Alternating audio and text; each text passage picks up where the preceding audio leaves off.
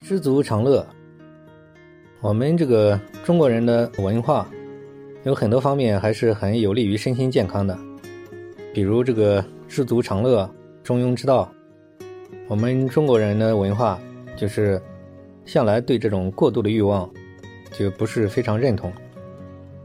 那么我们在心理咨询的实践当中呢，发觉这个效果很好，就是很多人呢。因为他的欲望太强，但是能力又达不到，所以就卡在这里了。所以我们说，很多人他并不是说他的条件不好，他长得或者长得不漂亮，或者是他的经济条件很差，或者是他的能力很差。很多人并不是真实的是这个原因。可以说，很多人的痛苦都是来源于比较。那么他比较是跟谁比较？就是因为他的极端的不知足。